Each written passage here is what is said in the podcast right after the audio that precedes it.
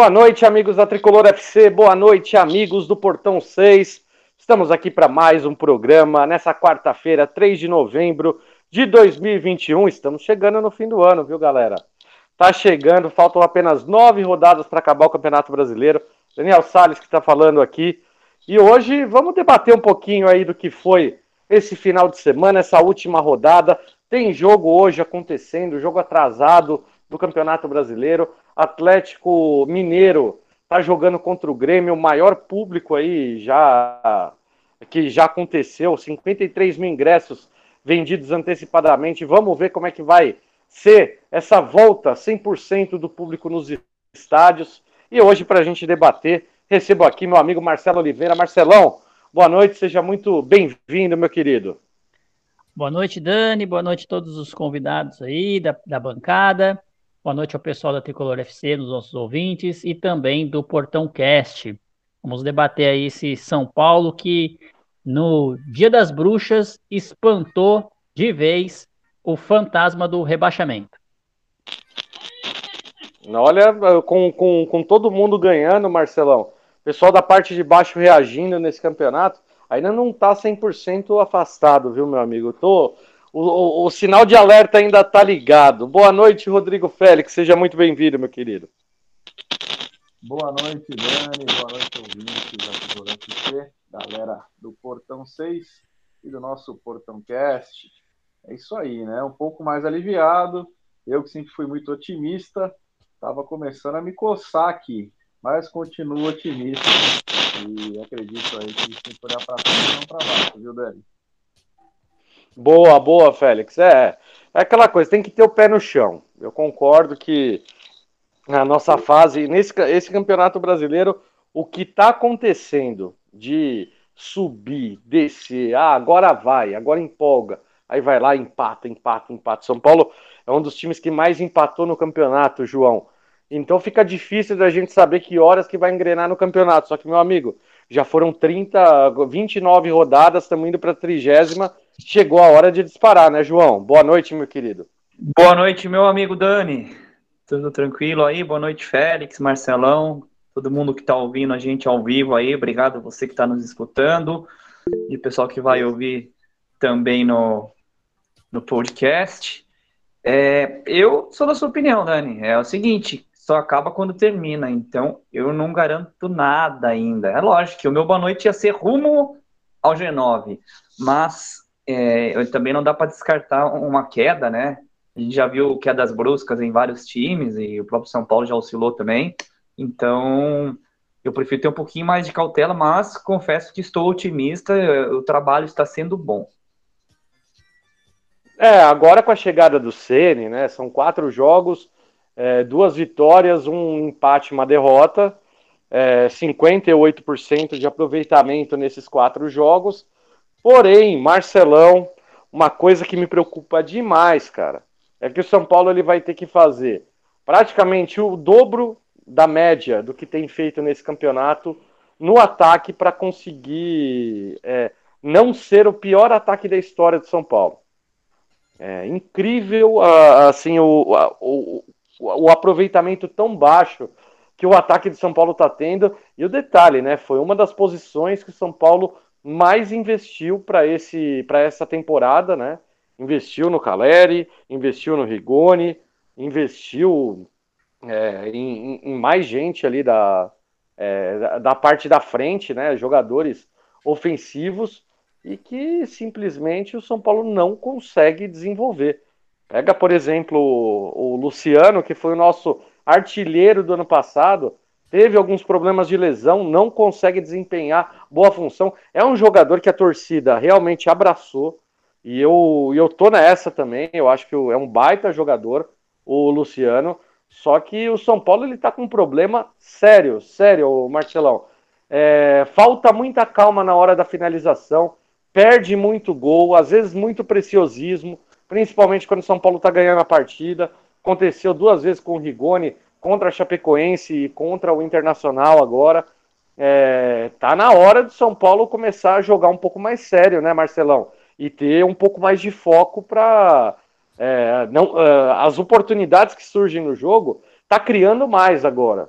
Eu acho que a, a chegada de Ceni ela deu uma melhorada nisso. São Paulo tá produzindo mais. Só que não pode perder tanto, tanto gol assim, né, Marcelão? É, pois é, né, Dani? O, a chegada aí do Ceni, né? Ele aumentou é, bastante o número de finalizações da, da, da época do Crespo. Então a gente quase que praticamente dobrou a quantidade de finalizações. Só que a quantidade de gols continua muito pequena, né? A gente não tem conseguido fazer os gols. Eu acho que nesse, nesse item aí, o São Paulo, infelizmente, de 2021, vai entrar para a história aí como o pior ataque. Acho que não tem como eles dobrarem, mais do que dobrarem a, a quantidade de gols aí. Estava vendo uns números lá para que ele se iguale aí, ou para que ele não se iguale a pior campanha né, de, de ataque, ele teria que fazer 1,8 gols por jogo, né? Nos próximos nove jogos. É muita coisa e hoje está em 0,79 por jogo. Então é uma mudança muito, muito drástica aí. Então acho difícil essa, essa reação, né? Agora, uma coisa interessante, Dani, que uh, sobre o, o São Paulo no Morumbi, né? Você sabe qual que foi a última vez que o São Paulo perdeu no Morumbi? Hum, não estou lembrado agora de cabeça. Não estou lembrado de cabeça. A última vez que o São Paulo perdeu no Morumbi foi no dia 17 de julho contra o Fortaleza, 1 a 0, né? É, tá de pensando lá, aí. De lá para cá, foram 13 jogos, né? Contando Copa do Brasil, Brasileirão, Libertadores. E o São Paulo teve seis vitórias e sete empates. Aproveitamento aí de 64% no Morumbi. Então eu acho que a gente tem que aproveitar aí os jogos dentro da nossa casa.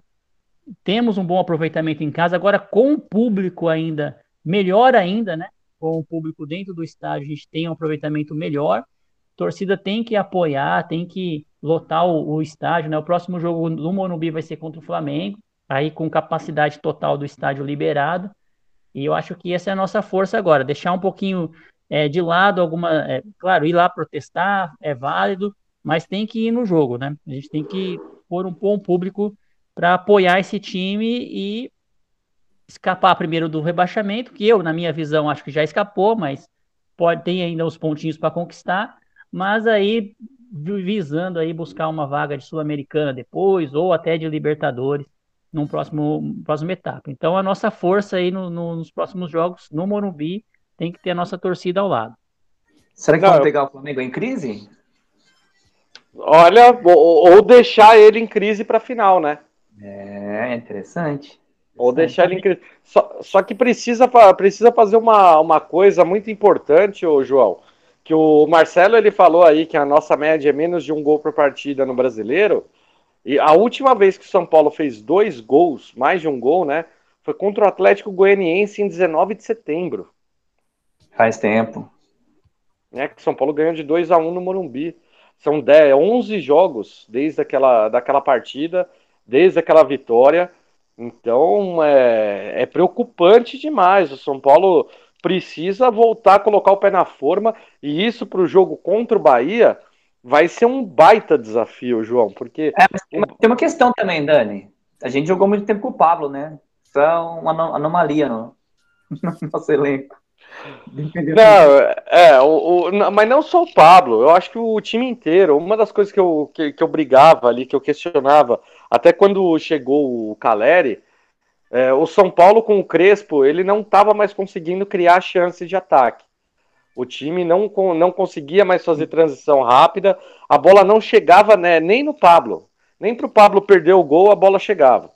Aí acabou perdendo os gols ali, a gente foi eliminado dos mata-matas, mas a questão, o São Paulo agora produz, pelo menos, tá? Tá, tá perdendo chance atrás de chance. Pablo perdeu chance, Luciano perdendo um monte de chance, é, Benítez perdendo chance, o Gabriel Sara ele conseguiu acertar no o gol, mas perdeu. Foram sete finalizações só do Gabriel Sara no jogo contra o Inter, o João. Sim, sim, o time tá muito mais solto, né? Muito mais entrosado do, tá tocando muito mais a bola, tá muito mais envolvente, acho que a palavra é essa. O time tá bem mais envolvente agora com o Ceni. E... Ó, o Paulinho tá mandando aqui. Tá mandando aqui que, que a torcida foi, é, deu show no domingo e ele saiu de lá rouco de tanto, de tanto gritar. Abraço, Paulinho. Boa, Paulinho. É isso aí. Tem que apoiar lá, né? A torcida tem que apoiar, porque é a única coisa que vai salvar o São Paulo. É a torcida de novo, né? Mais um ano. Boa. Continua aí, João. Te, te cortei. Não, é isso mesmo. É o que eu acho que é isso. Que o time está mais envolvente e acaba é, gerando mais chances também, né? O time tem tocado mais a bola, é, com mais facilidade, assim. Então tá, tá bem diferente, assim. Acaba criando mais chances. Mas o material humano conta também, né? É, o Rigoni tá bem.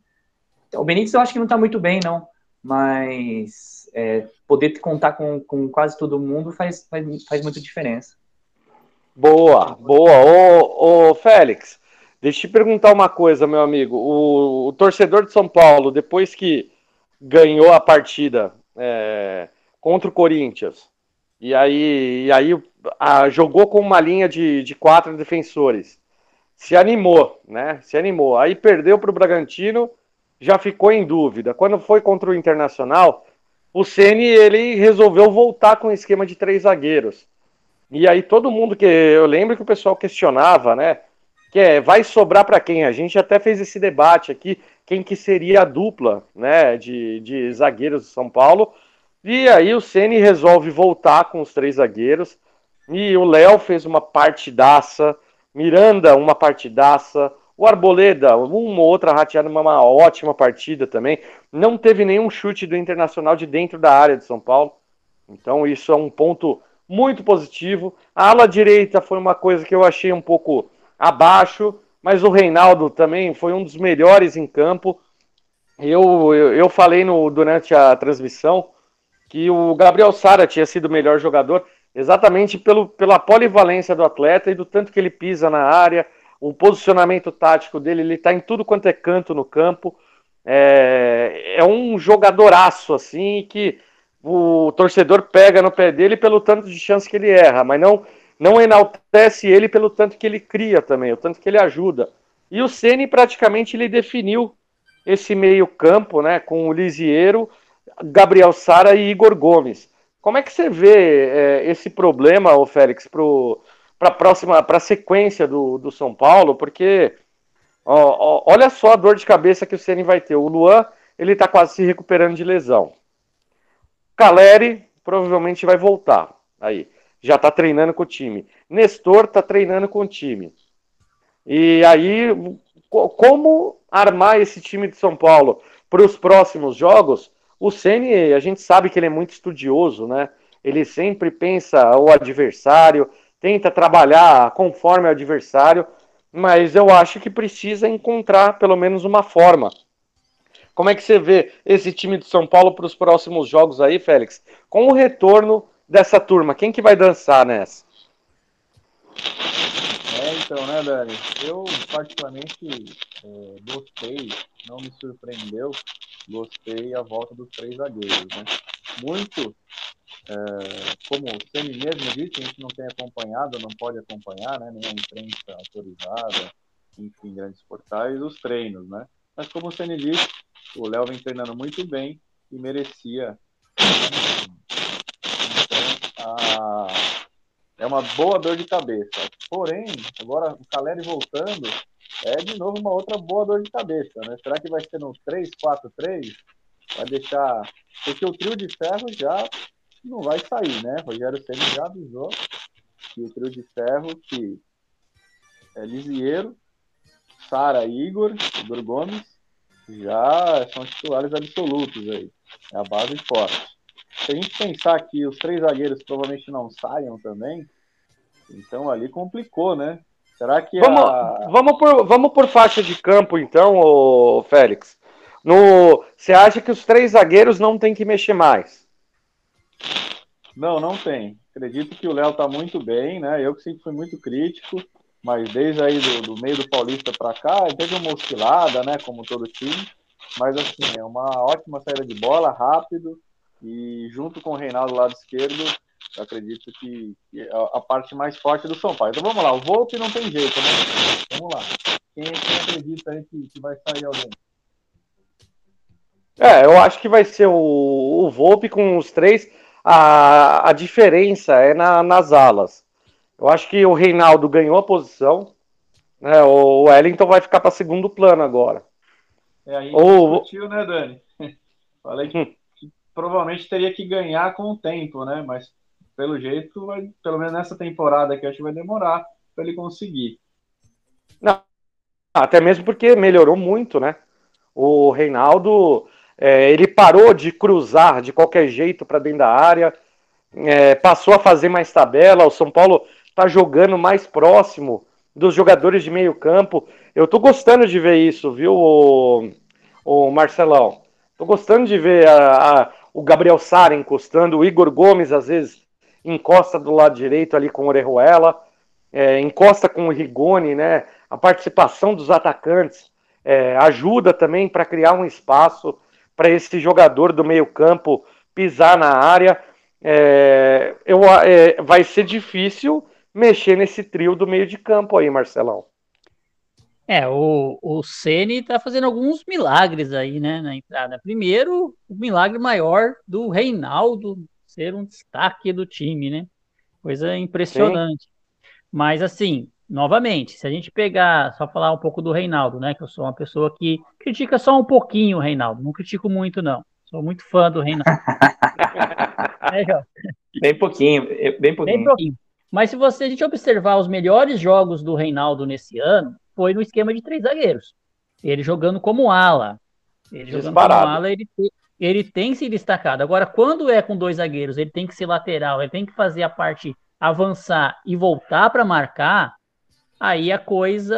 É, ele faz os 200 cruzamentos dele lá, acerta um, né? Beleza.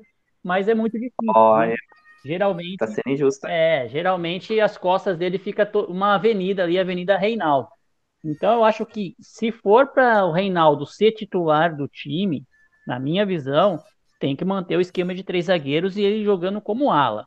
Agora, se for para ele, é, se for para ele jogar e com dois zagueiros, aí me preocupa bastante essa questão do, do, do Reinaldo, né? Agora, o meio-campo, como Mas você assim, falou, fala sim. aí, Félix.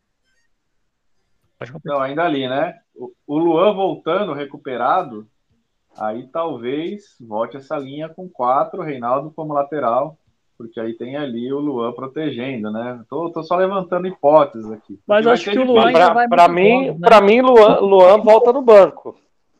É, provavelmente sim. O Rogério não vai colocar ele é. direto, né? A, além do que ele já falou do Neves, né? Do Gabigode, tá treinando bem também. E só não entrou porque os três estão muito bem, né? Os três de Cotia. Mas o legal é que saber que vai voltar Luan e vai voltar Caleri, tem que sair dois. Quem vai sair? É, essa que é a. Vamos o pessoal participar aí, o que o pessoal acha também, né? Mas essa Boa. é a da questão. Galera, galera, quem quiser participar, manda WhatsApp pra gente no 11 994 90 90 85. Repetia. Como é? Repetindo, 11 994 90 90 85. Manda mensagem de voz, manda mensagem de texto, que a gente põe a sua Sim, mensagem aqui no ar para fazer esse. Oi? Pode reclamar com o Marcelo que tá falando mal do Reinaldo aí, quem quiser também, pode defender o Reinaldo. Pode. Pode defender o King Naldo, pode defender o Volpe, que ninguém tá falando mais do Volpe, né? Volpe então, tá voando, Volpe já, já a gente chega lá, tá voando, tá voando. Queria aproveitar, né? Tá jogando bem. participar. Aproveitar e mandar um abraço pro Jean, Jeanzinho, Felipe Ferreira, Vitor Félix, meu irmão na escuta aí, grande abraço, Vi. Também o pessoal do nosso grupo lá do Portão 6. O pessoal vai mandar mensagem, eu vou estar tá esperando, hein? Quero ver só. Quer mandar um abraço aí pro Gabriel Rocha, tá na escuta, e o Paulinho também, né? Sempre na escuta aí. Então, todo mundo ouvindo, vamos lá, vamos participar aí. Quem entra, quem sai, qual é o time ideal para vocês aí? Vão mandando mensagem. Com certeza. E, Félix, aproveitando esse gancho aí que você falou, é, por exemplo, o Rogério Ceni ele deu já declarações na, na coletiva dizendo que ele gosta de jogador, tanto zagueiro quanto meio-campista, que construam jogada que levem ela para frente, né? Nesse ponto, eu acho que o Luan sai atrás até do Nestor. Na hora que for formar o meio-campo. Verdade, Dani, mas também cabe lembrar que o Crespo tinha esse mesmo, essa mesma narrativa, né? Que ele queria sim, jogador sim. e o Luan ganhou a posição, né? Então a gente não pode esquecer disso também. O Diniz é, também. Eu... Até com o Diniz aconteceu isso. Mesma coisa com o Diniz. Demorou para o Diniz colocar o Luan no time, vocês lembram? É, o Diniz é, só colocou é. o Luan depois que, que, quase perdeu o emprego, né? Aí que a torcida queria colocar e o, o Raí lá deu uma pressionadinha nele e ele falou: tá bom, vai, vou colocar o Luan. Mas era. Aí o time começou a ganhar. Mesmo argumento de querer, querer alguém que construísse, ele põe o Tietchan ali, né? Então ele queria alguém que tocasse bem na bola, saísse jogando. É que assim, volante, às vezes, ele, o construir é uma questão relativa, né? Que às vezes o construir não, não significa sei lá na frente, lá dar um passo para um gol. Às vezes o cara é, limpar ali um, um, ou outro jogador no meio de campo e conseguir dar, é, dar o toque para o meio, dar, dar um toque pro lateral ali numa boa condição. Então, às vezes, o Luan pode fazer isso não de uma forma ofensiva, mas conseguir sair jogando com qualidade, assim. Mas essas coisas ele vai ver no treino. E o né? Luan sabe fazer isso, João.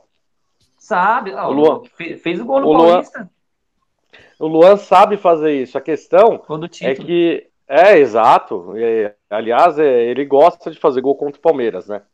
É. é, ele, ele tinha feito outro gol também é, contra o Palmeiras, mas é um, ele é um jogador que até na base ele jogava um pouco mais avançado. Só que com os, os técnicos que, que a gente teve, é, tanto o Aguirre, é, que o Cuca, que utilizou bastante ele como primeiro volante, como cabeça de área, acabou transformando ele num volante de contenção. Mas é, e, e, ele, ele, como jogador, ele tem que evoluir um pouco mais.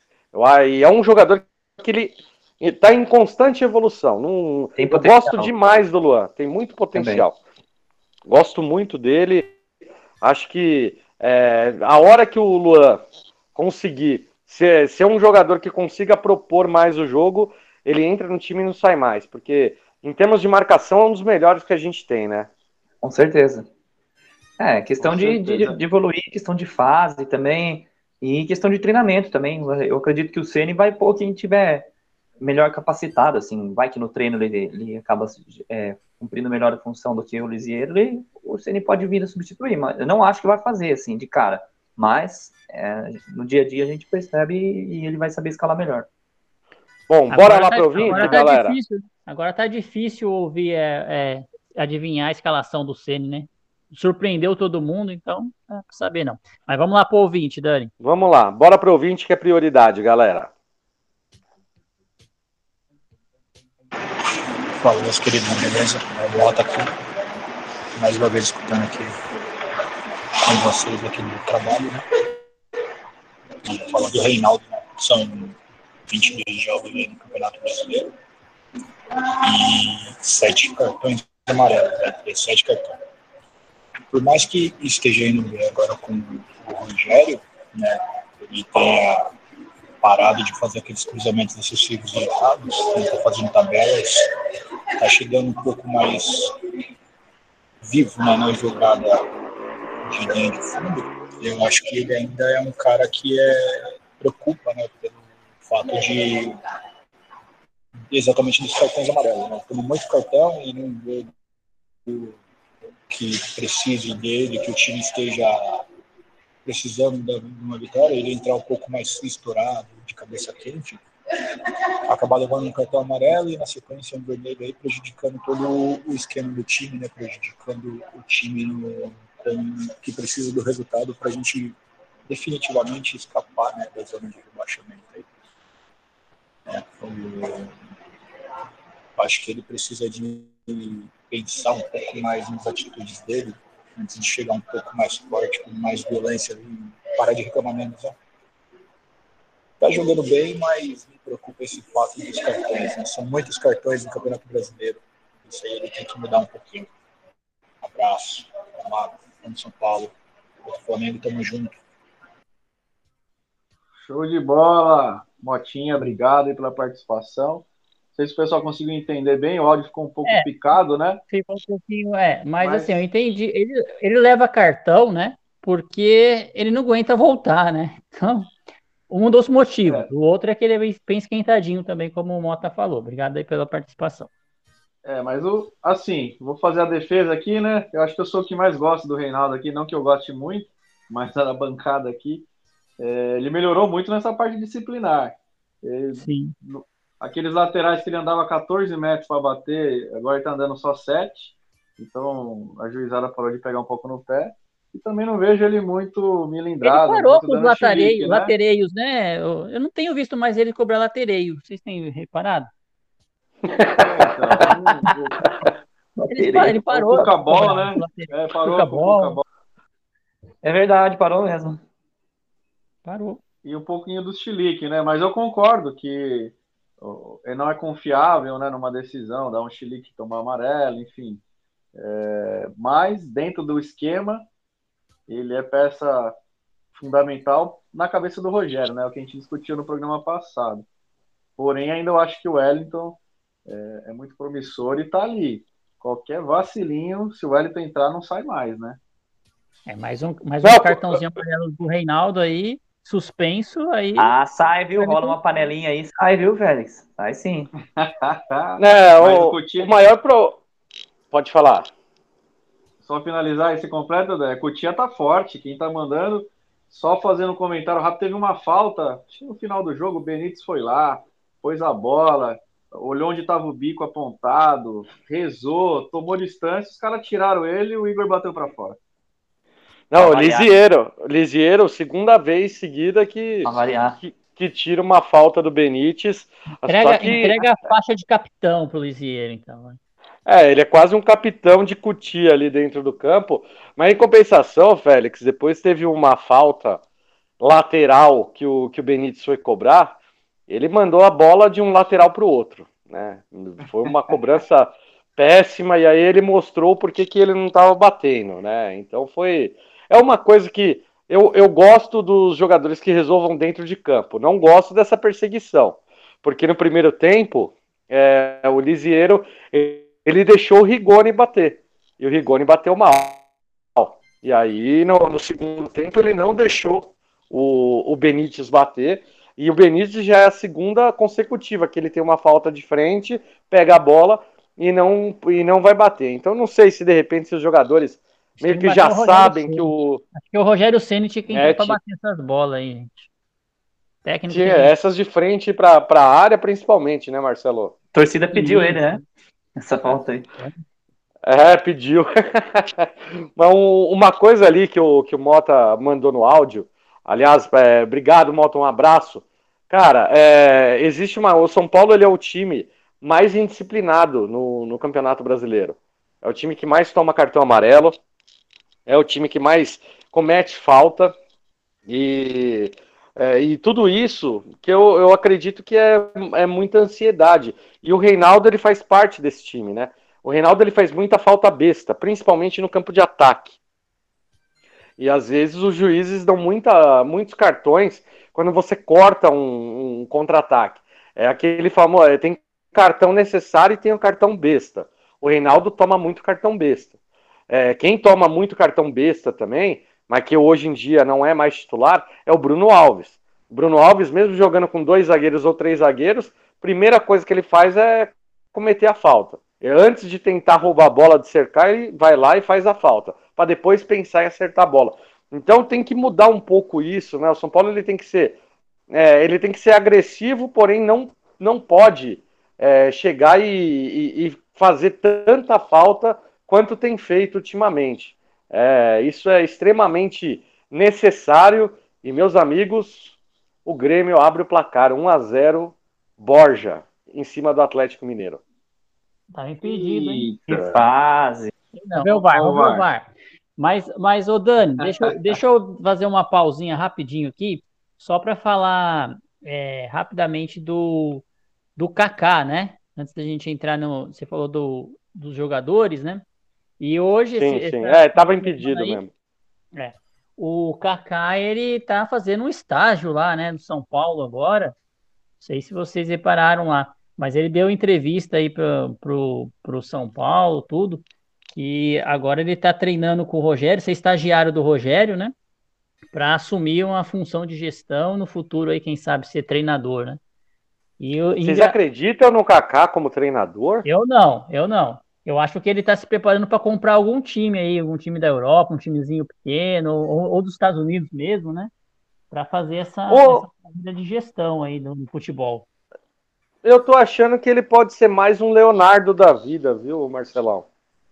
Também. Que é um né? cara que ele, ele tentou ser. Ele tentou ser aquele treinador no começo, aí recuou um pouco e virou um manager, praticamente, né? É, mas o eu acho que o, cara, o cara do futebol. Deve ter, tem mais, é, mais ligações assim econômicas, né, com o pessoal dos Estados Unidos. Então, talvez ele até compre um time, um time aí da Série B, sei lá, um time Real Madrid B lá da ele já é, já conhece, né? E faça essa parte da gestão. E uma coisa que eu queria comentar sobre, sobre essa questão do Kaká, né? Não essa parte do estádio, que é, é sempre é uma pessoa fantástica, acho que é, é, o último brasileiro que ganhou a bola de ouro, né? É, da FIFA. Último mortal, quase. Último mortal, né? E depois foram só os imortais ganhando a, a, a bola de ouro, né? Mas assim, o Kaká ele faz parte do tal do Comitê Avançado de Futebol, né? Que o Casares aí lançou no, no início da gestão dele, que até hoje eu também eu não sei exatamente o que faz esse Comitê Avançado de Futebol, que é uma é, tem o Kaká, tem o Zete, tem o Edmilson e tem alguns abnegados aí, é, conselheiros abnegados também fazendo parte, que seria um apoio para o presidente. Mas mesmo com esse apoio. Aconselhamentos, é, né? Aconselhamento, né? Mas a gente, com esse, todo esse aconselhamento, a gente acabou contratando jogadores como o William. É, a questão do Daniel Alves foi mal, é, mal, não foi muito bem gerida, mesmo com todo esse aconselhamento. Então, eu não sei muito bem o que, que faz esse conselho avançado de futebol. E o Kaká, ele faz parte também de um outro, uma outra comitê aí, que é a divisão é, de excelência médica, que eu também não sei qual Nossa. é a especialidade do Kaká, para ser o cara da excelência médica, a não ser as lesões que ele já teve na carreira. Então, são coisas que eu não consigo entender na gestão do São Paulo, é, é a, a utilização desses ídolos, né? Para compor esses comitês que não servem para nada, para mim isso aí não serve para nada, mas que é bom para tirar foto, aparecer lá no Instagram. É para dizer que trabalha, né? Para dizer que trabalha, mas é realmente é uma coisa difícil de entender o que, que faz o Kaká no, no CAF e o que, que faz o Kaká no DEM, né? A gente tem que Cê... um Olha, eu, eu, eu, vou, eu vou falar de uma forma resumida, viu, Marcelão? Quero ouvir depois o João e o, e o Félix, mas na minha opinião, eu acho que assim, só se criam comitês e comitês e comitês que é para você alocar pelo menos um abnegado em cada canto. É, no, São, no São Paulo você precisa do apoio político do social para ser eleito. Então, qual, como é que você consegue esse apoio? É você dando cargo. Já recebi denúncias aqui de, é, de que tem gente ganhando ingresso né, pro, do social, pessoal ganhando ingresso do social e vendendo esses ingressos, sendo que a venda é proibida deles. Então, é, isso daí era uma coisa que era criticada, que ela tinha, tinha sido. É, tinham acabado com isso dentro de São Paulo, tinham acabado com aqueles ingressos para os conselheiros, amigos. Só que parece que não acabou muito, não. Parece que isso não acabou muito, não, porque está acontecendo. Tem torcedor denunciando isso. E, e, com esse tanto de comitê que se cria, é, o que, que você espera? Na verdade, é, só criam esses comitês, ô Marcelão, é para chegar ali no final do ano e falar assim, ó, meta atingida. Porque de fato, o que, que ele faz? Qual a decisão dele? Ah, eu tô achando que não. Assim, a gente não vê. Ó, é, e a gente não vê nenhuma transparência, que foi outra bandeira do nosso presidente, para ele falar assim: ó, essa atitude aqui o Comitê Avançado do Futebol tomou e nós decidimos em conjunto, então isso foi demitido pelo CAF. Isso foi resolvido pelo CAF. Isso daqui foi, foi decidido pelo comitê da equipe médica aqui. Vamos mudar a forma de tratamento dos atletas. Porque eu tenho visto, a recuperação do Caleri foi rápida. O Luan agora, graças a Deus, não foi uma coisa tão grave. O Nestor conseguiu se recuperar rápido.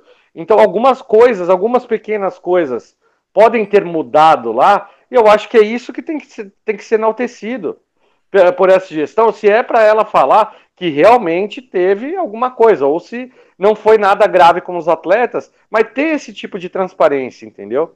Eu tô achando que o que falta é isso, é você mostrar aonde que está avançando cada área, qual área que está devendo, porque tem muito clube que, por exemplo, vamos pegar o nosso, o, nosso rival da Baixada ali, o Santos. O Santos ele, ele emitiu agora um portal de transparência, onde ele botou ali os 10 principais problemas que o Santos tem enfrentado nessa atual gestão do presidente deles. Cara, eles conseguiram cumprir seis já. E aí eles falam, acordo foi feito assim, acordo feito assado.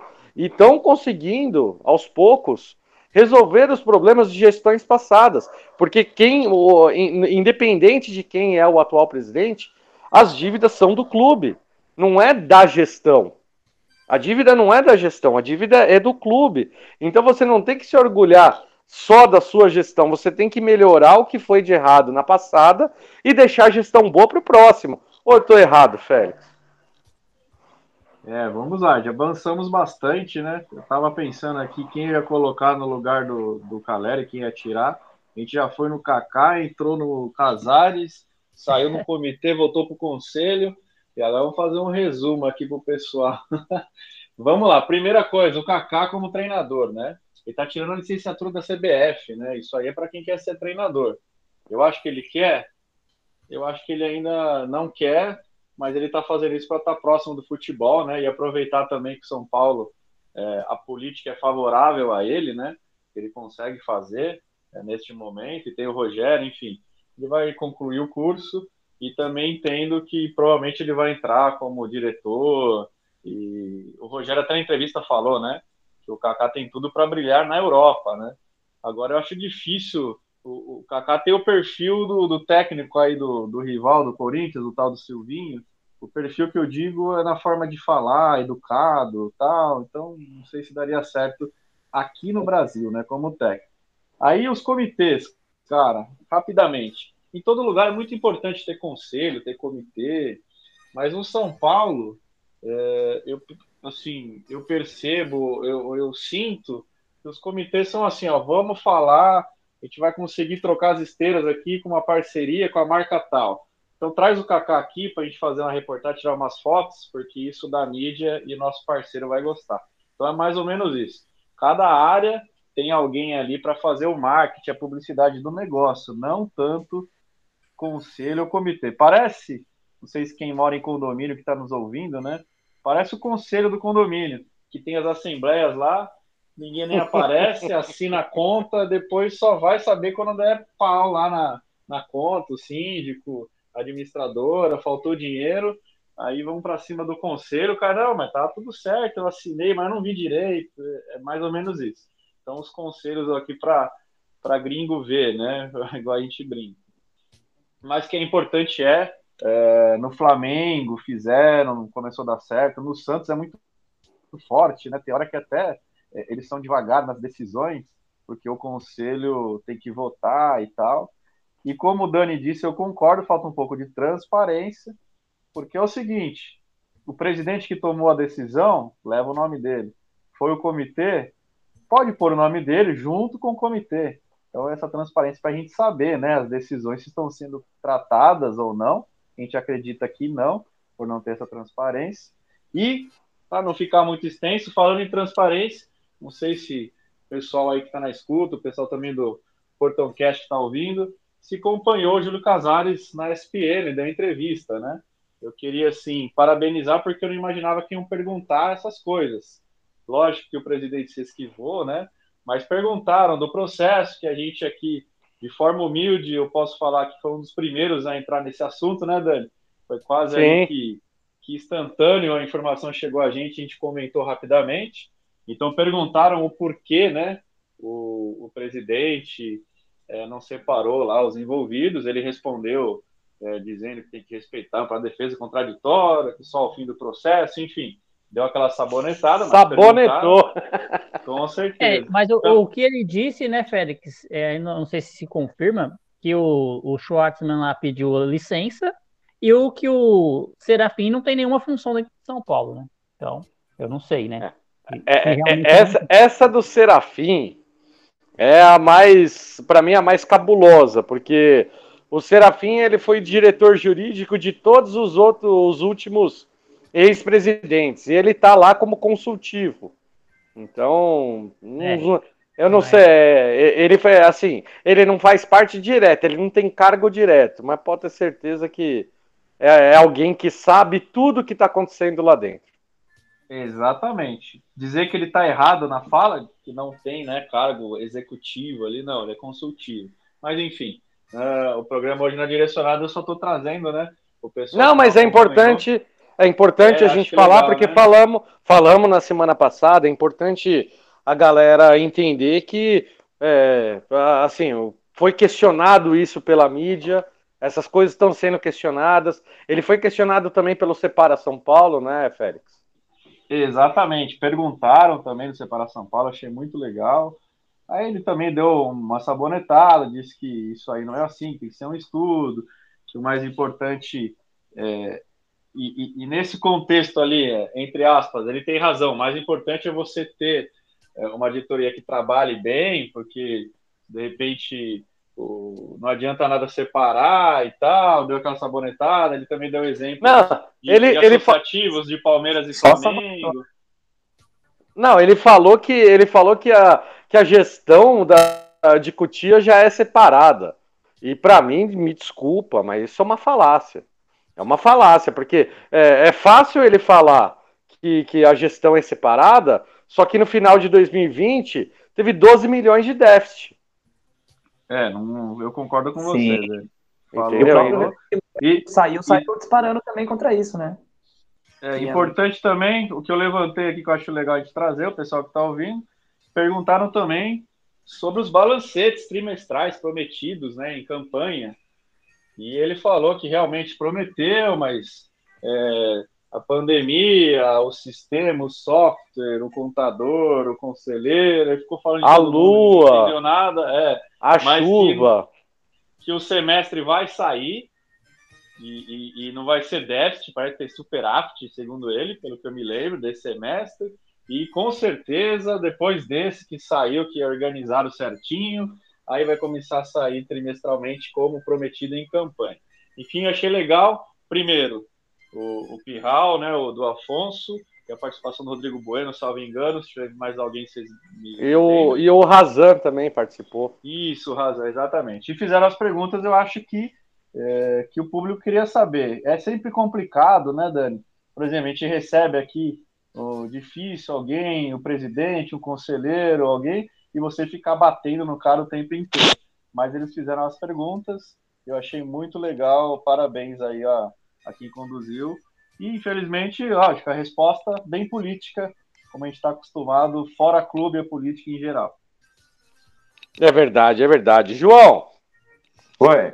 fala um pouquinho aí de, de todo esse comitê aí com o Kaká, do, do, do, da entrevista do, do Casares. O que, que você faz um resumo de tudo isso, meu amigo? Ah, acho que vocês já falaram grande parte das coisas sobre o Kaká. Eu concordo com vocês. Eu acho que é mais para ser um embaixador ali, para ter um nome de peso, para trazer alguma experiência internacional, do que para executar algo de fato, assim. Então, isso aí acho que é irrelevante e para usar a política para dar emprego para a galera e também para no fim do ano poder falar, ah, o nosso comitê, temos o comitê, cumpriu meta, fez alguma coisa. É o que não faça nada. Isso daí a gente pula. E o Casares é, é um Mas é, é engraçado, né, o João, que assim, é, em nenhum momento foi colocado à mesa, ou pelo menos as claras para a torcida, as metas desse comitê, né? É esse, aí que tá o pulo do gato. Depois eles falam, e aí, ah, deu certo, a gente estipulou isso no final e deu certo. É isso. Não é um negócio para ser acompanhado. O comitê vai ter essa função e vai ter, vai, nós temos essa meta, nós vamos fazer esse projeto aqui, o comitê vai cumprir e estamos fazendo, e não, não tem isso. Então, ao meu ver, é, é mais uma perfumaria, vamos chamar assim. Boa, ah, eu concordo contigo. Aliás, teve, né, com quatro meses de gestão, ele fez uma apresentação dos 50, 100 primeiros dias, né? Ele apresentou lá um PowerPoint, que tudo estava iniciado, iniciado, iniciado dos 50 metros lá. Estava tudo com iniciado em andamento, né? Seria bom Sim. ele fazer o, o, no final do ano agora mais uma dessa, dessa apresentação aí para ver o que, que saiu lá de, de andamento para concluir. Algumas coisas realmente concluiu, né? Ele fez o sócio torcedor, reformulou, com alguns problemas, mas reformulou. É, criou esse CAF aí, que também não deu meta para o CAF, mas criou. Né? Então, é, deu, tá dando uma reformulada ali no, no, no, no refis, né? Mas muito mais por pressão, parece, da torcida do que do de estar no, no plano dele. Mas, enfim, é importante pegar aqueles 50, 50 itens lá de novo e revisitá-los, né? É, e dar um posicionamento para a torcida como que anda esses 50, 50 primeiros passos do, do, da gestão dele, né?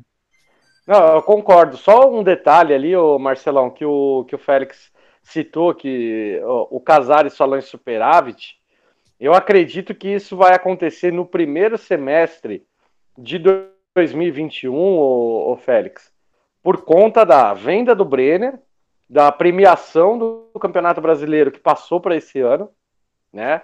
Mais a premiação da, é, da Libertadores e a premiação do Paulista, né? Ah, então, você é, juntando esses valores, no primeiro semestre de 2021, acredito que tenha superávit. Agora, é, passamos longe das metas de vendas. São Paulo precisava vender 175 milhões, somando tudo que vendeu com o Brenner, tudo. É, se o São Paulo, por exemplo, se concluir é, a venda do Paulinho Boia, mais a venda do Elinho, é, o São Paulo chega a mais ou menos 120 milhões de reais em vendas. E isso que não é para receber imediato. O Brenner a gente vai receber até em 2024. Então, é, você coloca o valor bruto agora nesse ano, você infla, só que a parte real do valor ela não é na prática, né? Você pode antecipar isso com algum banco, é, porque tem garantias, tudo, mas você não recebeu esse valor integral. Então, é, essa parte você precisa também deixar muito bem explicado para saber quanto que vai entrar nesse ano, quanto vai entrar no ano que vem, porque as dívidas do ano que vem, elas já estão todas programadas. Daniel Alves, 415 mil reais por mês, Hernanes, mais uma cacetada, aí ainda aí tem que pagar o, o, o Rigoni, que começa a pagar em 2022, salário do Caleri integral em 2022, salário do Neves integral em 2022, então tem muita coisa que ainda vai acontecer, por isso a importância para a gente poder fazer uma análise melhor de que ah, tá indo tudo bem, tá melhorando, tá piorando, porque alguns, alguns atletas, aquele negócio de jogador de 400 mil reais não pode ser banco de São Paulo, que foi dito em janeiro, isso não se concretizou na prática, porque trouxe o William, trouxe o Orejuela, trouxe o Éder, né? Então você pega todos esses atletas, todos esses atletas é, não, não, não são titulares absolutos, não tem minutagem suficiente para valer a, a pena o investimento. Então, assim, errar, é, errar todo mundo erra. Só que o Murici mesmo falava, tem que minimizar os erros o máximo possível. E não Mas foi o, isso que o São Paulo. O William, né, é, Félix e João, o William, quando o William veio para São Paulo, eu acho que 99,9% da torcida do São Paulo falou: o quê?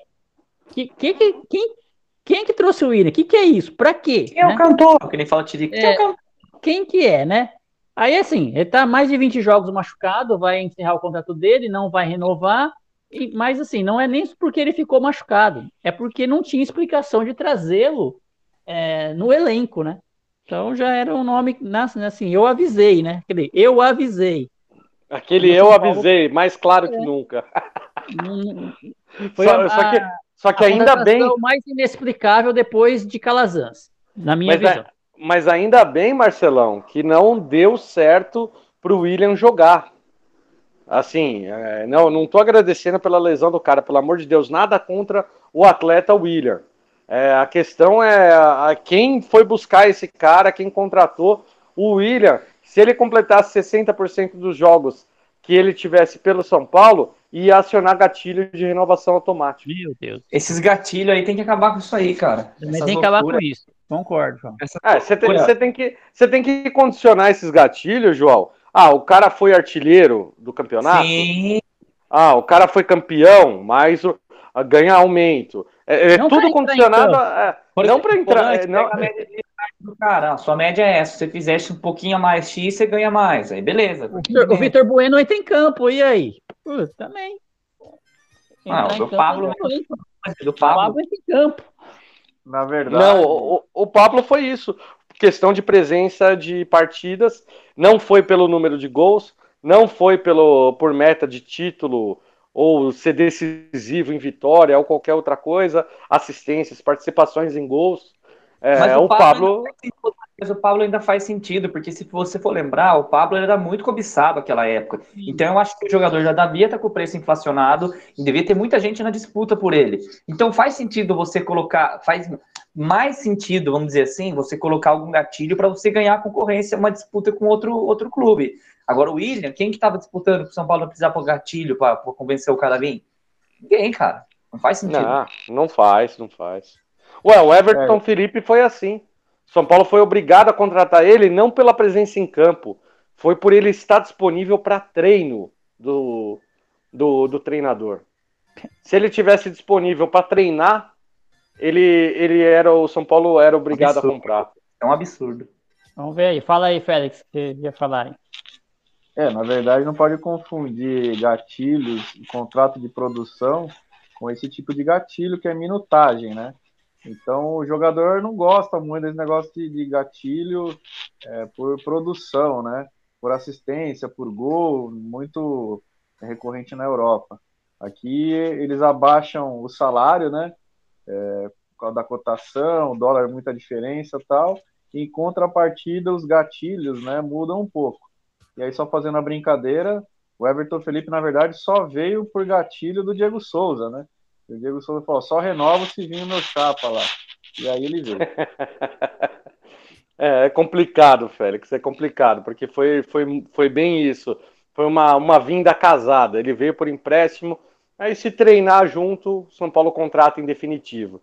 Foi 3 milhões pelo empréstimo, mais 3 milhões pela compra, por 40% do atleta, um dos negócios mais cabulosos que eu já vi no, no São Paulo. Só que, ô Félix, eu vou, vou falar uma coisa, de, uma coisa para você. Como funciona bem esses esquemas de gatilhos no contrato em termos de produtividade, tá?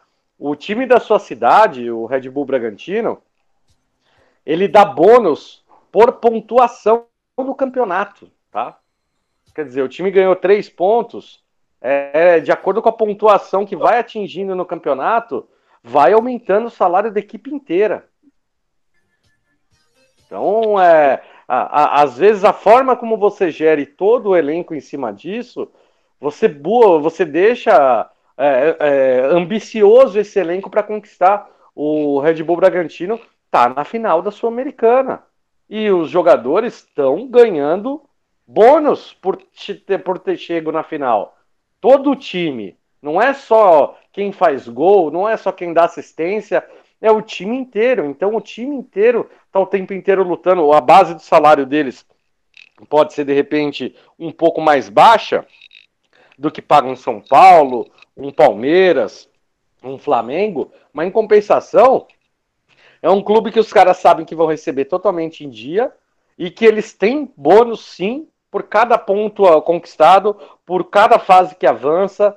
É, então é um modelo muito interessante. É 3 de, mil por, por ponto, né? 3 mil por ponto, que cada jogador vai ganhar 3 mil por ponto no Brasileirão. Vai ganhar uma boa graninha no final do ano. Pô, faz 60 pontos aí, meu. Dá 180 conto aí no final da temporada. Tá bom, né? Imagina tá, tá. o. Pra quem pagou 400 mil só pra jogar, bicho. É linho. Imagina a linha perder o pênalti, o cara devendo pensão, já também isso é complicado. É brincadeira, né? Traz uma sinergia boa. Aí o Gabriel Novaes, que era aqui da nossa base, foi pro Bahia, não deu muito certo, ainda não no Bragantino também não, não, não, encaixou direito. Mas cada golzinho lá que o Arthur faz, que o Elinho faz, que o Coelho, enfim, o time do Bragantino, vai pingando lá cada pontinho, uma vitória é 9 mil reais. Olha que coisa boa, hein? É um, um gatilho forte. No São Paulo, imagina a briga para fazer gol. Não, e imagina detalhe, a briga né? para bater no Pablo depois que ele perde os gols. o Rania começou no vestiário com o Pablo fazendo aquilo. Ele entrar no vestiário depois que perder aquele gol que ele perdeu com o Luciano. Falar, é, cara, sem fazer nada, o Luciano queria pegar aí na porrada quase.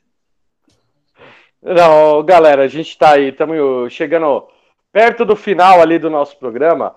Fazer mais um, um assunto ali, para a gente falar um pouquinho de São Paulo e Bahia, né?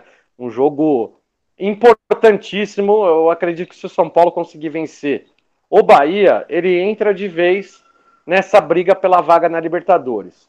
É aquele famoso jogo de 6 pontos, 7, 9, 10 pontos, porque o Bahia vem numa crescente no campeonato, o Bahia trocou de técnico, trouxe o Gordiola em seis jogos, sofreu apenas dois gols. É um time que subiu na tabela, tá brigando diretamente com o São Paulo por essas posições. Então eu vejo que é um jogo muito difícil e aí eu queria saber a opinião de vocês. João, vou começar contigo. É, o São Paulo ele tem a opção, né? O Caleri retorna e aí o, o Nestor também retorna. Os dois atletas já estão à disposição do Rogério Ceni. Porém, a melhor partida que o São Paulo fez nesse Campeonato Brasileiro foi contra o Internacional. Agora, mesmo com 1 a 0 só, foi uma partida que o São Paulo criou do quase que do começo ao fim do jogo. Deu uma diminuída no ritmo no fim do jogo, mas não sofreu nenhum tipo de susto, mesmo com o Inter desfalcado. É, uma bola na trave esporádica do, do Rodrigo Lindoso é um time que estava muito consistente defensivamente, e isso foi uma, uma coisa que funcionou muito bem com o Crespo.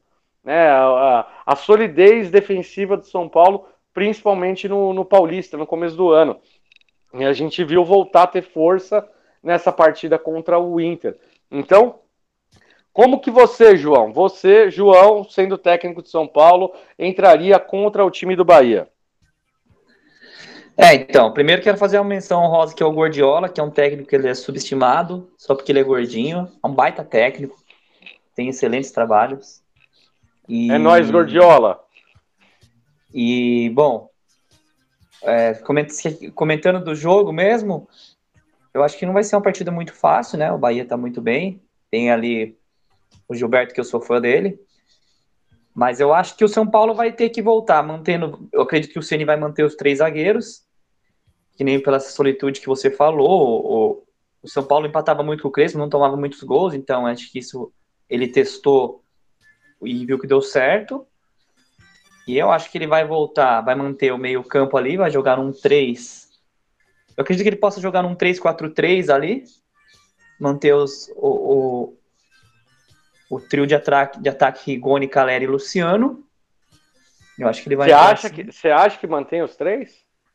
Ah, eu acho que ele vai jogar com os três, cara. O Ceni, o Ceni gosta de, de jogar forte, cara. Ele quer. E, e quem, e quem sai? Cima. Quem sai nesse meio-campo? Igor Gomes, Sara ou, ou, ou Liseiro? Aí é difícil, cara. Se for pensar bem, eu acredito que deva sair o, o, Talvez o ele gosta muito. É difícil, cara. Não sei quem ele vai tirar, porque assim, ele gosta muito do Igor Gomes. E é, o Igor eu... Gomes não vai cumprir a função do Lisieiro.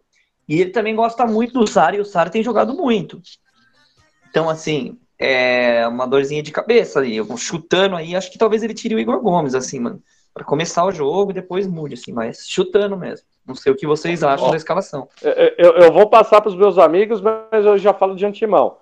Eu acho que ele não muda nada ao time e Caleri começa no banco. Você, Félix.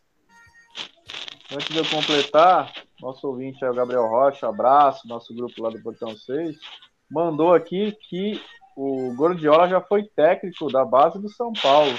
Eu não tinha essa informação, agradeço ele. Depois eu não lembrava também. Eu não lembrava também, não. Legal. É, eu vou levantar certinho, ver que ano foi, com, com quem ele trabalhou, mas valeu aí, não sabia. E eu tô com você, viu, Dani? É, eu acho que o Caleri não entra, ou pode entrar no lugar do Rigoni, mas acho difícil. ou talvez no lugar do Luciano também, acho difícil, porque no meio não vai mexer. Aquele trio ele já falou mais de uma vez que Sara, Igor Gomes e Lisieiro é o trio de ferro que é o, o alicerce do time. E eles vêm jogando bem, não vai sair nenhum dos três. De repente, também acho assim, não faria e acho muito difícil acontecer. Mas o nosso problema hoje qual que é? Nossa ala. Orejuela e Igor Vinícius não passam confiança. Cada um jogou um tempo e o Igor Vinícius conseguiu ser pior que o Orejuela, que a gente achava que estava mal. Então, de repente, o Igor pode cair ali, como faziam antigamente, né, Maurício? É, trazer o meio campista para a ala. Ele fez um jogo assim, né? Quando, é, contra quem que foi que o Igor Gomes jogou de ala à direita? Ele jogou a. a ah, no, no... É, jogou, mano. Foi, foi, foi, com o Crespo ou, ou a primeira partida com o Ceni? Não, ele jogou umas três partidas com o Crespo, assim. Não foi pouco, não. Ele jogou várias vezes. E não foi mal. É, na verdade, ah. ele, ele jogou até de lateral mesmo, né? De, de é, de lateral. De lateral. É, aí para fazer a, a meia direita ali, a ala direita, né? Talvez. Mas assim, acho difícil mudar. A única forma que eu entendo seria essa. O nosso ponto fraco hoje é a ala direita. Se o Igor treinasse bem, se adaptasse ali, coloca ele é, na direita entrando, né? Afunilando para dentro. E aí o Rigoni ou o Luciano fazendo o contrário, né? Vindo de dentro para fora para abrir o espaço. Enfim, poderia ser. Mas estou com o Dani. Para mim, não sai ninguém do meio. O Caleri fica no banquinho ali. Dependendo da condição do jogo, pode entrar para um abafa ou só entra no finalzinho para ganhar minutagem. E você, Marcelão? Olha, eu tô mais ou menos nessa ideia aí, cara. Eu acho que no começo, é pelo que a galera tá voltando de duas semanas aí de lesão, né? Aí fez alguns treinamentos, eu acho que não volta como titular. Então eu acho que ele mantém aí o, a equipe que ganhou do Inter, até para dar uma moral assim pros, pros jogadores, né?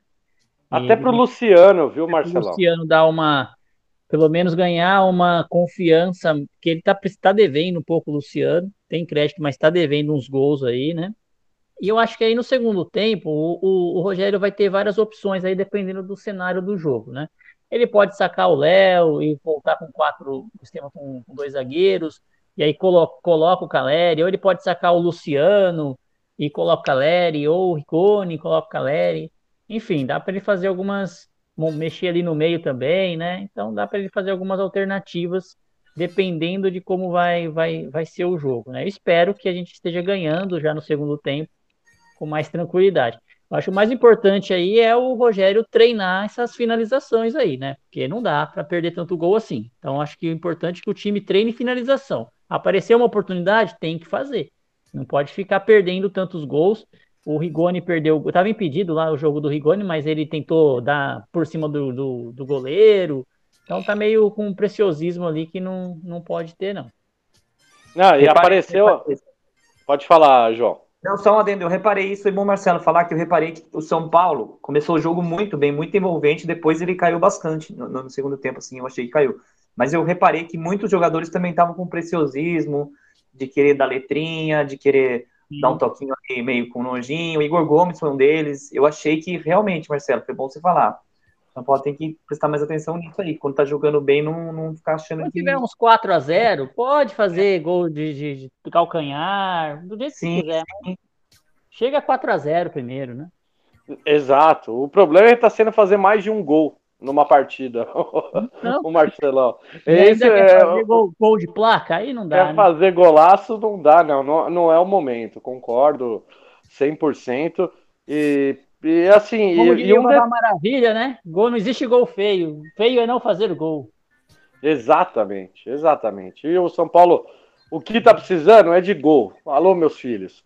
Vamos treinar. E ó, e ó um detalhe, o, o quanto que é importante essa semana de treinamento, gente. O São Paulo, ele vai é, jogar contra o Bahia e depois ele não volta para São Paulo. Ele viaja direto para Fortaleza que é para jogar o jogo em Fortaleza contra um dos líderes do campeonato.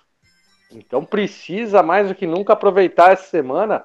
Por isso que eu acho que o Ceni vai mexer o mínimo possível nesse time que rendeu e rendeu bem.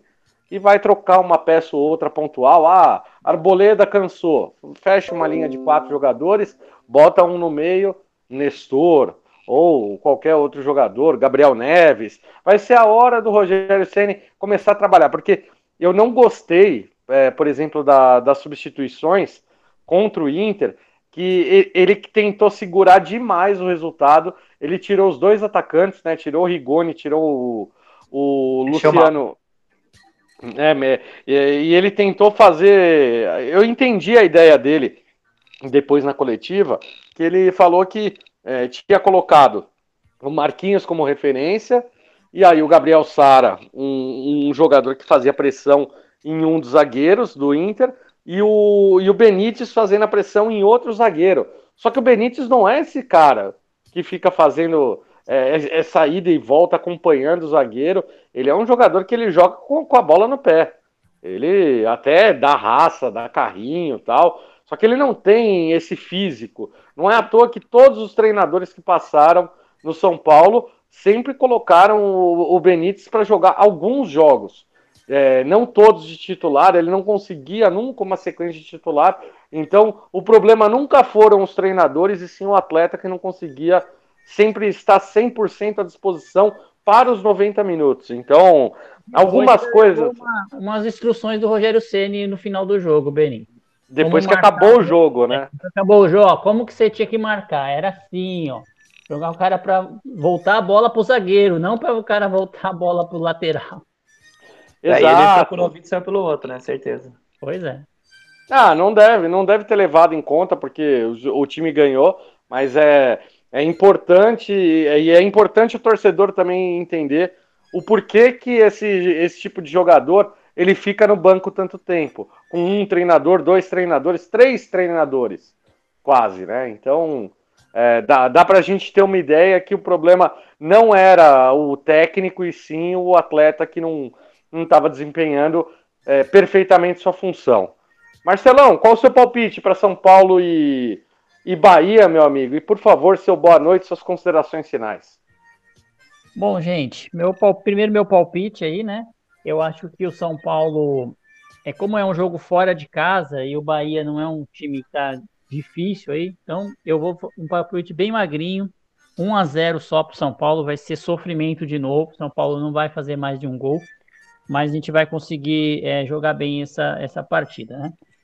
E meus, meu encerramento aí, antes de, de encerrar, queria só parabenizar as meninas aí do futebol feminino do São Paulo, que estão em mais uma final né? Mais uma final do Campeonato Paulista, né? Do Paulista Feminino, depois que golearam o Santos aí 4 a 0 Aliás, um golaço da, da Gláucia, né? Um gol que com certeza o Pablo não faria, mas. Não faria mesmo. A final aí é São Paulo e Corinthians ainda a, em uma data a ser divulgada aí, vai ser em dezembro, né? E a pressão aí da torcida para que a decisão seja no Morumbi, né? Então eu, eu apoio essa decisão aí, tem que ser no Morumbi mesmo. São Paulo tem que jogar no Morumbi, principalmente quando é uma final e principalmente quando, é contra o Corinthians, né? Mas é um abraço aí pro pessoal que está acompanhando o programa ao vivo e aqueles que estão ouvindo o Portão Cast. Portão Cast aí que nesse episódio aqui está completando o episódio número 50.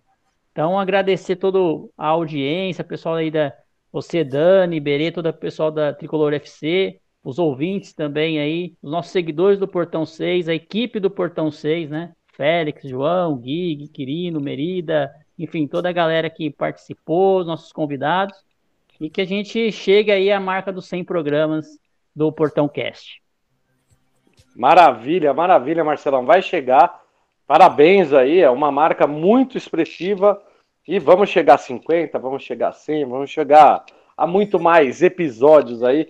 Parabéns ao pessoal do Portão 6, pessoal do Portão Cast que está acompanhando a gente depois. E a gente aqui da Tricolor FC é, é, somos parceiros e agradecemos pela confiança de vocês. Estamos juntos.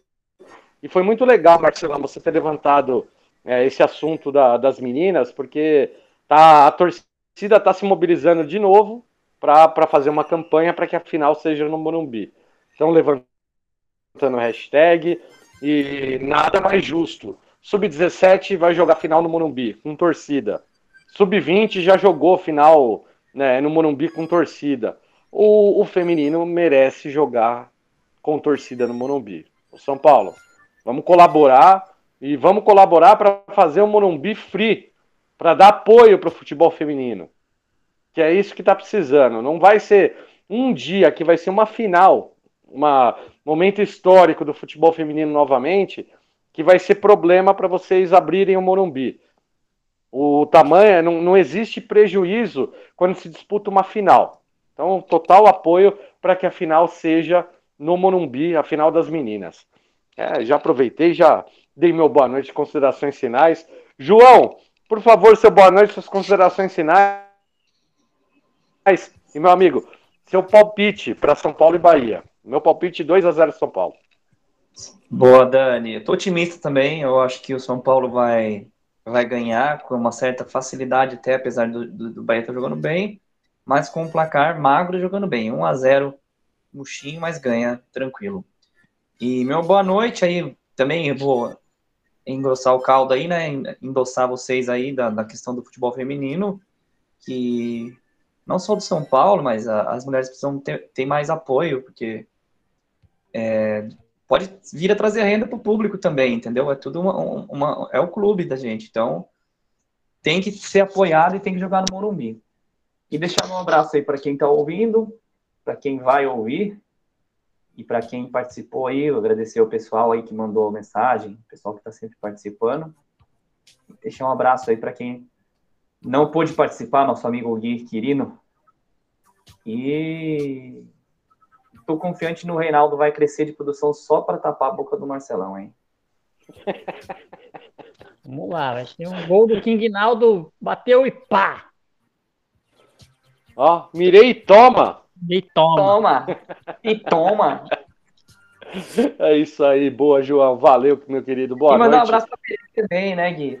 O, o, o Dani, mandar um abraço pra Berê também. Que... Abraço, Berê. Berecita tá em Paris agora, aproveitando as ah, férias. É. Muito bom, muito bom. Valeu, valeu, João. O particular dela e aí ela volta na hora do jogo, né? Ela volta em cima do jogo contra o Bahia, mas tá aqui com a gente. Aquele jatinho chega rápido. Chega rápido demais. Alô, Félix, meu querido, por favor, seu boa noite, suas considerações finais. E, meu amigo, seu, seu placar para Bahia e São Paulo. Jogo dificílimo. Vamos lá, aproveitando o embalo aí dos amigos, né? Mandar um abraço para Glaucia, para Thais Regina do futebol feminino. Também reforçar a hashtag aí, é, final no Morumbi do feminino.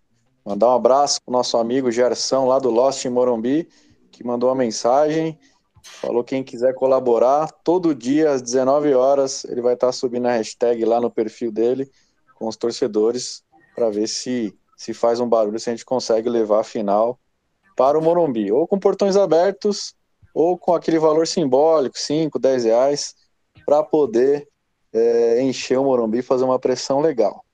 É, agora, antes de dar o placar, tem um, um rapazinho que quer falar aqui, hoje ele quer fazer um negócio diferente, então vou pedir aí licença para todo mundo, que o Vicente quer escalar o time do FIFA dele.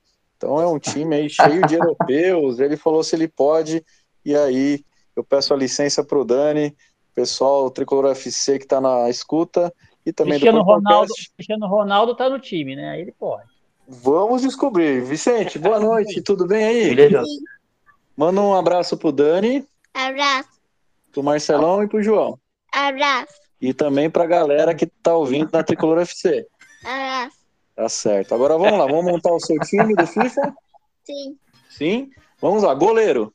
Um, Nova York. Neuer. E o LD, lateral direito? Kai Walker. Caio Walker. Na zaga, quem que você coloca? Um, na zaga. Os dois. Os dois zagueiros. Um, Rudiger Rudiger, e Alaba. Rudiger e Alaba. E aqui o Alba. lateral esquerdo? Alex Telles. Ah, esse é o 4 dele, hein? Neuer, Walker, Rudiger, Alaba e Alex Telles. No, na volância, o volante. O Kimmich e o Tony Cross. Kimmich, Tony Que Kroos. isso? Os dois, os dois meia, Isso. Thomas Miller. Thomas Miller. E aí você vai pôr três atacantes, então? ME, MD e o atacante. Quem que é? Não, foi só dois atacantes. Ah, só dois. Então mais um meia, vai. Hum. Mas um meia, É MD ou ME? MD. Quem? Lucas Moura. Lucas Moura, boa, garoto. Opa! E pra fechar o ataque, Hum, de Governer e Lionel Messi. tá certo. Tá aí. Chupa! Chupa, Ronaldetes! Oh, E, e só faltou um. E quem que é o técnico dessa espera toda aí? Hum. O Jairson. Boa, moleque! Boa, boa, Vicente, que isso? O mito tá em todas. É incrível, que, que espetáculo, Félix, que espetáculo. Sem CR7, sem Neymar, com Messi. Ah, meu Deus do céu. Que seleção. Eu gostei da seleção, hein? É, você isso é uma seleção, de- não é um time, meu. É, não é fácil não. E aí o placar, como ele escalou o time dele, eu vou dar o placar para mim. Bahia e São Paulo, né? Porque é em Salvador, com gol da lei do ex. O, o Giba vai jogar, acho que sim, né? Gilberto neles. Vai, ser vai.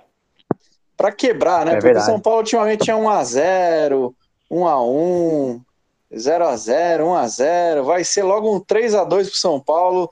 Um jogo pra frente cheio de emoção. Esse é o meu palpite do coração e da razão. Hoje juntinhos. Maravilha. E o palpite do Vicente? Vicente, Bahia e São Paulo, lá na casa do Bahia, quanto vai ser? Hum. Um a zero. Pra quem? São Paulo. E quem vai fazer o gol? Hum. Acho que é o Rigoni. Tá certo, tá aí, 1x0 gol. Boa! Olha, tá sabendo mais que nós, gente. Tá, Meu Deus. tá que, fu- que futuro, que futuro. Parabéns aí, Félix. É isso aí, gente. Mas depois desse momento fofura, mais uma vez, Vicente quebrando tudo aqui na Tricolor FC.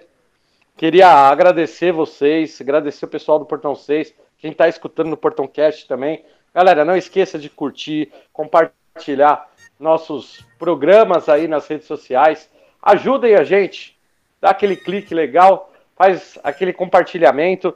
Gostou, não gostou, comenta com a gente. A importa- a- é importantíssimo a participação de vocês. E não esqueçam, né? Sempre que quiserem participar ao vivo, todas as nossas gravações elas acontecem pós-rodada e du- durante a semana. Na sexta-feira tem o Tricolor News e as partidas ao vivo aqui na Tricolor FC.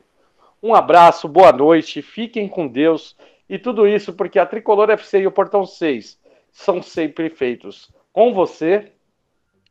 pra você. E, E por, por você. você. Aí. Boa, é isso aí, Faltou valeu, Coralzinho. Por você. Muito bom, muito bom. É isso aí, galera. Fiquem com Deus e vamos, São Paulo. Valeu, galera. Vamos. Não esqueça de assinar o Portão Cast no seu agregador de podcast. Se tiver críticas, elogios, sugestões do episódio de hoje, utilize nossas redes sociais no Twitter, Facebook e Instagram.